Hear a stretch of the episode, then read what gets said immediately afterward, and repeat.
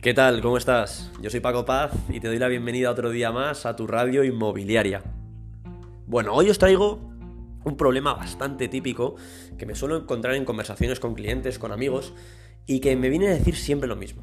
Mira, Paco, llevamos un tiempo buscando y nos hemos dado cuenta de que el barrio está caro, de que esta zona está muy cara. Bueno, antes de nada, creo que es importante que tengamos en cuenta una serie de cosas. En primer lugar, debemos de pensar ¿En qué momento del mercado nos encontramos?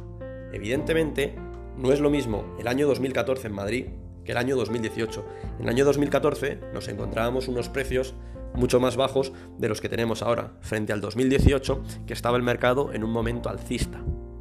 En segundo lugar, quiero que penséis que generalmente los precios que veis anunciados en portales, en Idealista, en Fotocasa, en las web inmobiliarias, están hinchados entre un 15 y un 17%.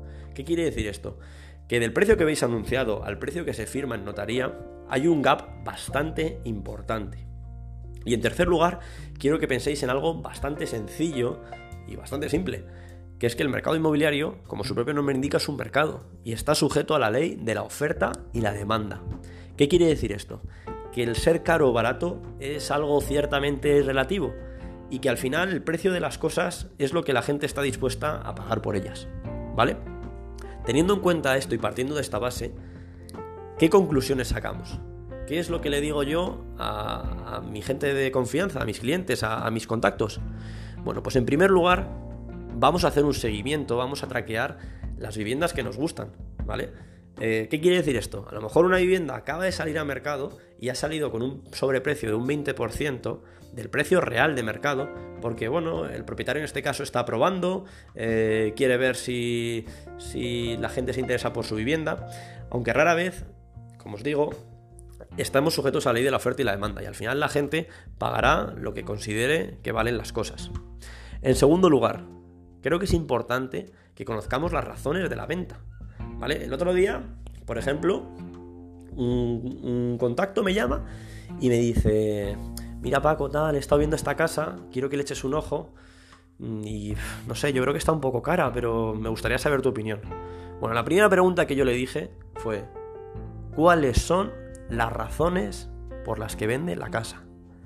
Evidentemente una persona que vende por necesidad, como puede ser una herencia, como puede ser un divorcio, va a estar más abierta a negociar que una persona que sencillamente a lo mejor vende porque, bueno, quiere cambiar de aires.